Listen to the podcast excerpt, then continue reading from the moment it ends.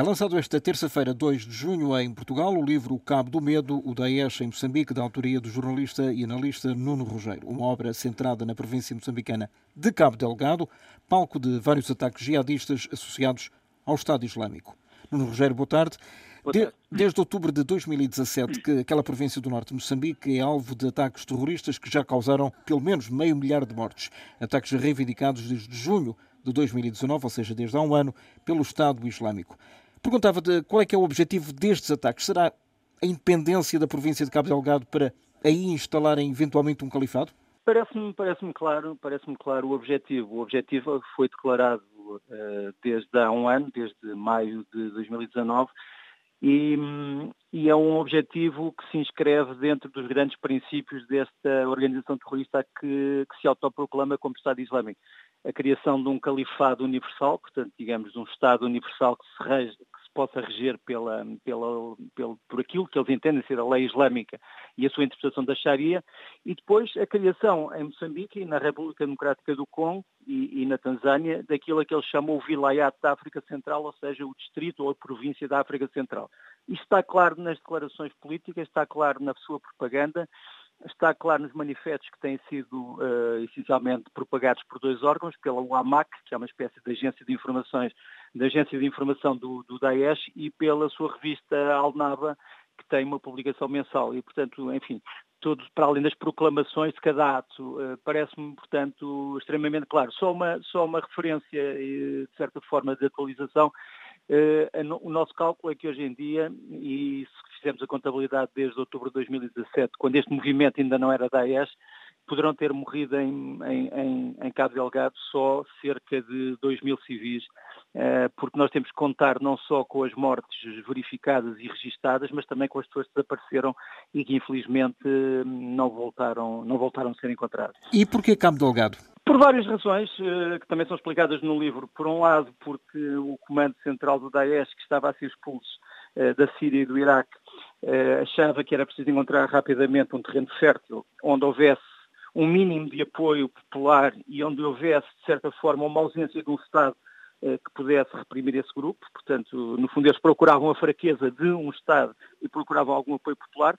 E de todas as áreas da África, eh, eles acharam que Moçambique, em Cabo Delgado, era talvez o sítio ideal, porque, hum, como sabes, o, grande parte da população de Cabo Delgado, seus 2 milhões e 200 mil habitantes, é constituída por comunidades muçulmanas, comunidades muçulmanas eh, tradicionais, pacíficas, eh, perfeitamente adequadas a qualquer tipo de desenvolvimento político tolerante, mas que eles achavam que poderiam ser radicalizadas através de pequenos grupos de extremistas que tinham feito notar desde 2017.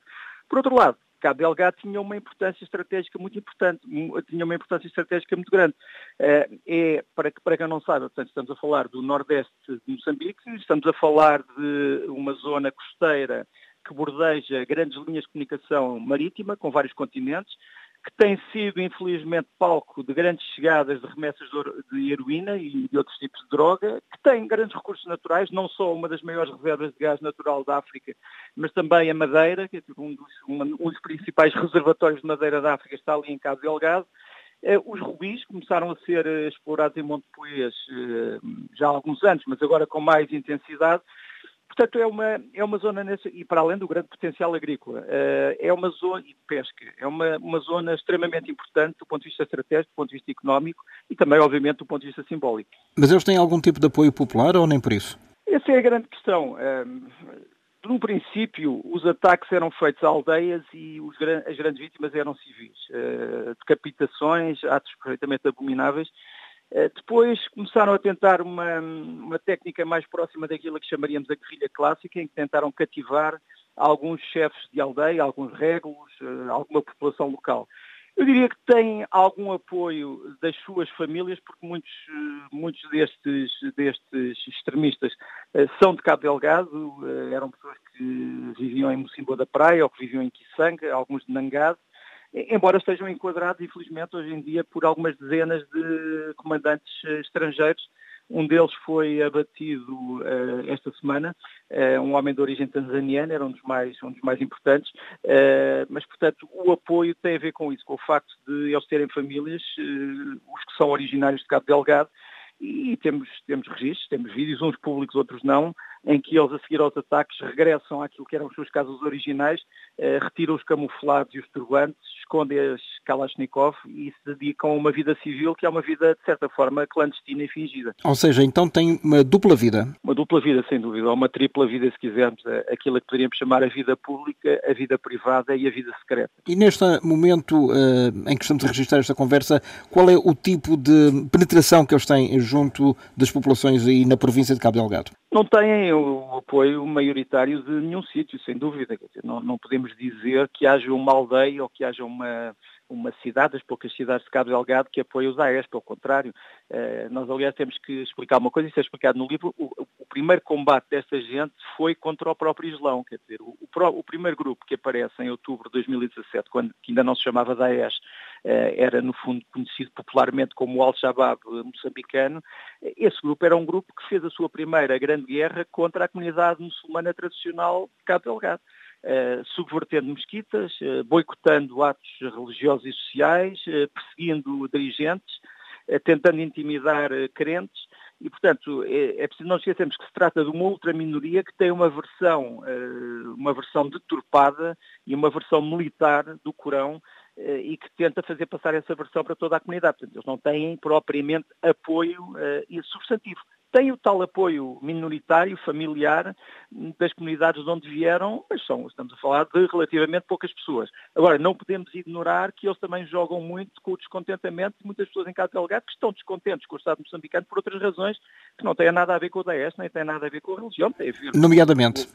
tem a ver, por exemplo, com a ausência de serviços do Estado em muitos sítios onde esses serviços são precisos, tem a ver, tem a ver com a mau, o mau desempenho de agentes do Estado, agentes administrativos, funcionários locais, tem a ver com a falta de transparência que vigorou, infelizmente, durante muito tempo na transferência de receitas para Cabo Delgado, quer dizer, Cabo Delgado tem recebido receitas já relativamente importantes das indústrias extrativas e, no entanto, não tem havido grande transparência na, tra na transferência desses bens para Cabo Delgado. Cabo Delgado, apesar de ser potencialmente uma das províncias mais ricas de Moçambique, é uma das mais pobres em termos de desenvolvimento, em termos de analfabetismo, em termos de serviços de saúde, comunicações, etc. Há muitos sítios de Cabo Delgado que são perfeitamente inacessíveis porque não há, pura e simplesmente, estradas, eh, ou porque as pontes caem, ou porque as estradas não existem. E depois foi também, como se sabe, a zona mais atingida pelo último grande ciclone que, que, aliás, provocou depois uma onda de solidariedade em Portugal. Portanto, como eu digo, há realmente razões de queixas sociais tradicionais em Cabo Delgado, e, e estes grupos, como outros, já vimos isto noutros sítios do mundo, têm aproveitado também esse descontentamento para tentar com que a população descontente não, inter, não intervenha, digamos assim, neste conflito. E o que é que o Governo Central em Maputo pode ou está a fazer para controlar militarmente a, a região e combater o Daesh? Eu tenho insistido na, neste ponto. Eh, uma, uma guerra ou um conflito como este, que é essencialmente político-militar, em que se luta não apenas de armas na mão, mas luta também, aparentemente, por uma ideia ou por uma tentativa de convencer pessoas, é um, é um conflito, como todas as guerras subversivas, que não se ganha só no terreno militar ou das forças de segurança. Tem que se ganhar noutros, noutros, noutros pontos, tem que se ganhar politicamente, tem que se ganhar com o desenvolvimento. Não se pode fazer esta guerra contra o povo e sem o povo. Pronto, é, é uma, parece um chavão, mas, mas, mas parece-me perfeitamente claro. Eh, o Estado moçambicano, numa primeira fase, que eu diria talvez entre outubro de 2017 e, e o fim de 2018, eh, nunca acreditou eh, que este movimento fosse verdadeiramente importante. Achou que era um grupo de miúdos revoltados que tinha apenas razões internas e que não tinha qualquer tipo de ligação internacional. desprezou sempre, digamos assim, este grupo, dizendo que ele nem sequer tinha um programa, nem sequer tinha objetivos. Entre 2018 e 2019 começaram a verificar-se os contactos desse tal grupo com o Daesh Central através de duas ou três, dois ou três estados africanos nós falamos no livro, eh, entre eles o Congo, entre eles a Nigéria, entre eles a Tanzânia. Eh, houve aí nesses três estados reuniões entre a liderança local de Moçambique e o, o topo do Daesh para formar o, o tal Daesh da África Central. E a partir desse momento Moçambique começou a inquietar-se. Uh, mas é preciso não esquecermos que as forças de segurança de Moçambique não estavam detalhadas para este tipo de conflito. Estavam essencialmente detalhadas para questões de ordem interna e o próprio exército era um exército de, de segurança pública. Portanto, quando, quando esses homens se armam mais, quando esses homens roubam armas ao Estado, quando esses homens passam a aparecer melhor equipados e, e mais treinados, Moçambique estava praticamente desarmado perante este conflito, por exemplo, não tinha helicópteros eh, que são essenciais num conflito deste tipo. E, portanto, digamos que Moçambique só começou a acordar muito tarde para este problema, Moçambique Estado, e tem feito muitas coisas nos últimos meses, mas são coisas que são feitas um bocadinho à pressa, com boa vontade. Há, há, digamos, uma parte do Estado moçambicano que sempre se revoltou contra a inação contra estes grupos, que agora está, está digamos, a ter razão, mas é uma, é uma montanha a subir. O Estado moçambicano está a tentar reagir, mas vamos ver se não é se não é demasiado pouco e demasiado tarde. Provavelmente não, provavelmente não. Este grupo não tem, não tem grandes hipóteses de conquistar Cabo Delgado, mas pode fazer grandes estragos. E que tipo de apoio internacional é que Moçambique poderá uh, obter, nomeadamente junto da SADC? Realmente, Moçambique durante muito tempo achou que o problema uh, podia ser resolvido com os seus próprios meios uh, e, de mei e através de meios de cooperação técnico-militar com alguns países com que mantém essa cooperação, por, por, exemplo Portugal, por exemplo a Rússia, por exemplo o Brasil, por exemplo a Itália, são países eh, com que Moçambique tem, tem colaborado no, no, treino dos seus oficiais, na tentativa de saber manejar determinado tipo de equipamento militar, mas viu-se que isso não era, não era, não era não só suficiente, como provavelmente não era a direção certa, e Moçambique eh, que pediu eh, formalmente ajuda à SADC, à SADEC, como, como, como, costumam dizer, que no fundo é a Comunidade de Desenvolvimento dos países da África do Sul, eh, inclui países poderosos como Angola e África do Sul, e depois países, enfim, com menos recursos, como por exemplo o Botsuana ou o Malawi, etc.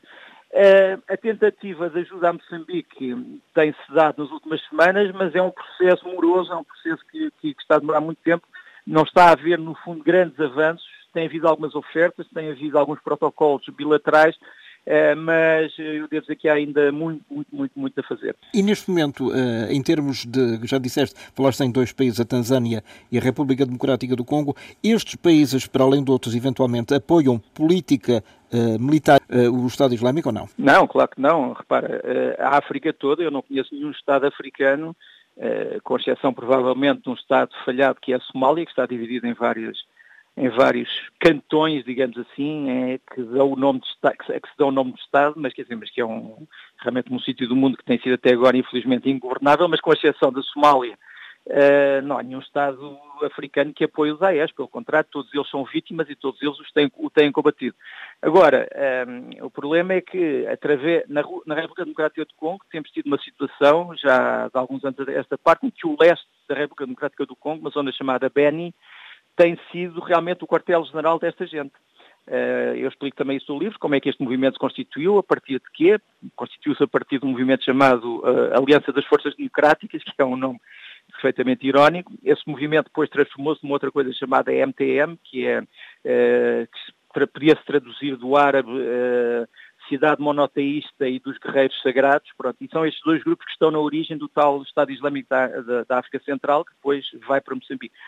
A sua base é realmente no Congo, tem tentado o exército congolês, com a ajuda da ONU, desde outubro, destruir as suas bases, já destruiu bastantes das bases, mas, mas continua a, ser terrível. Repara, que nesta semana que passou uh, o Daesh voltou a matar dezenas de pessoas na República Democrática do Congo, apesar de ter sido considerado já expulso das suas bases. Portanto, a República Democrática do Congo é uh, a sede, quartel-general destes homens. Pronto.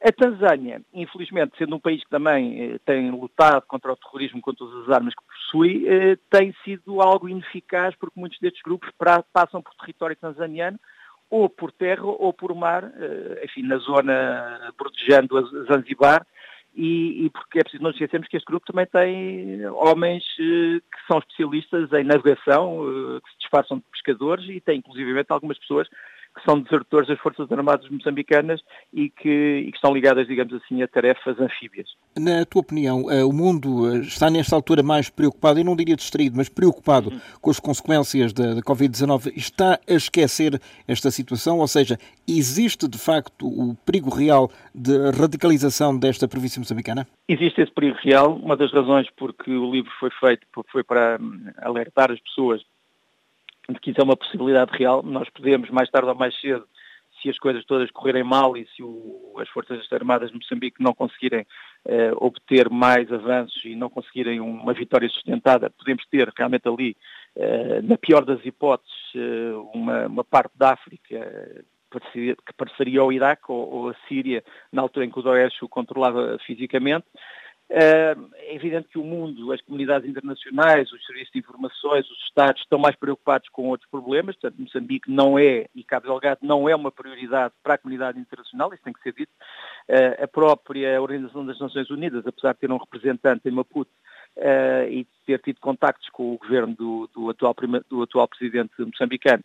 Não há ainda um mecanismo totalmente estabelecido de, de ajuda ou de intervenção em Cabo Delgado e, portanto, não é uma prioridade, mas tem que ser uma prioridade, porque senão, mais tarde ou mais cedo, nós temos um problema maior na ordem internacional e depois todos vão perguntar-se uns aos outros quem é que teve a culpa e porque é que isto não foi notado. Mas enquanto vai e vem, eh, digamos, o pau folgam as costas, mas eh, há um, há um avanço nítido do Daesh que pode acontecer tem sido um dos problemas das últimas semanas a instalação destes homens numa zona bastante grande.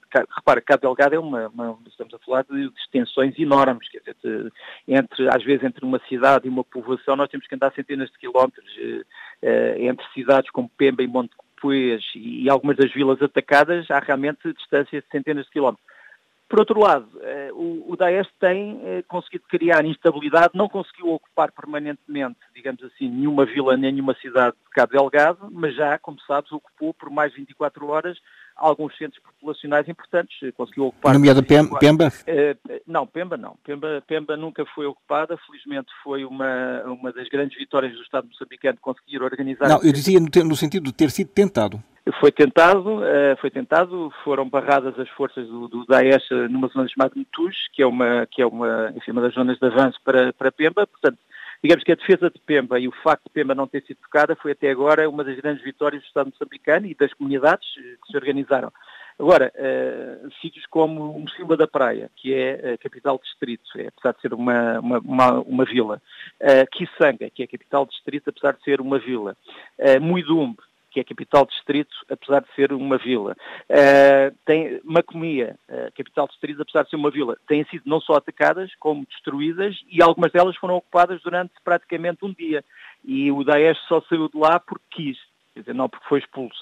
E, portanto, eles, eles mantiveram entre, enfim, se olharmos para o mapa, é mais ou menos o centro de Cabo Delgado, portanto, entre uma zona chamada Kisanga, que fica mais ao sul, e aquilo que poderíamos chamar o norte de Mocimboa da Praia, já muito perto das zonas de exploração do gás natural, tem sido um corredor de grande instabilidade, uh, em que temos uma espécie de uma cena muito próxima dos, dos filmes de cowboys do Oeste Antigo, em que, em que há fortes que estão cercados e, e há anarquia e há, e há, e há desordem e, infelizmente isso tem-se passado nos últimos tempos. Esta semana houve um grande ataque a Macomia, eh, em que houve muitas destruições. Foi nesse ataque que foi, foi, foi morto um dos principais chefes tanzanianos do Daesh, mas, mas são, são vitórias pontuais, quer dizer, esta guerra não se faz vitórias pontuais, nem com a destruição de uma ou duas bases ou três bases do Daesh. É uma, é uma guerra que, que é longa, uma guerra de paciência, uma guerra complicada e que precisa uh, de ter Moçambique enquadrado numa ajuda internacional sistemática. Estes ataques terroristas, na tua opinião, podem ou não estender-se a outras províncias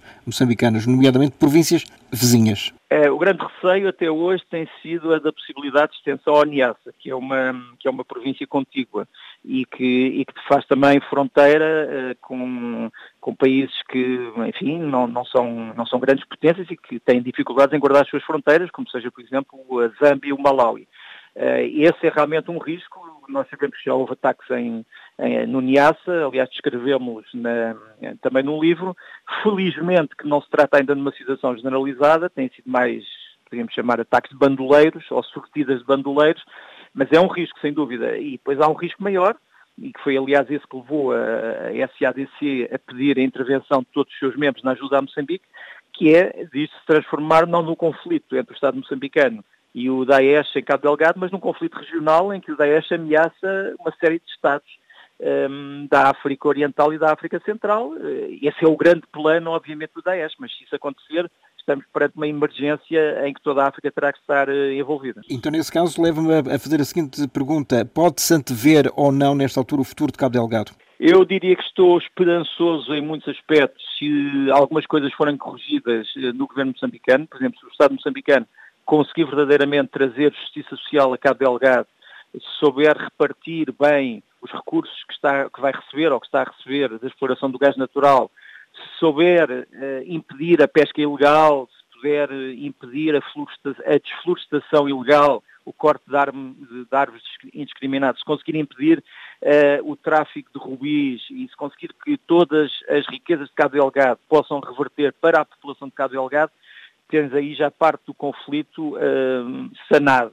Por outro lado, se, se, correr bem o projeto de exploração de gás natural e se as três grandes empresas que estão em Afundes, portanto em Palma, já, já no norte de Cabo Delgado, e que são essencialmente a, a Total francesa, a ExxonMobil a americana e a Eni italiana, se estas três grandes empresas começarem realmente a trazer riqueza para Cabo Delgado, haverá uma grande esperança. Agora, uh, infelizmente, sem paz, eu quando digo paz, digo paz física, sem tranquilidade, não há desenvolvimento económico nem há justiça social.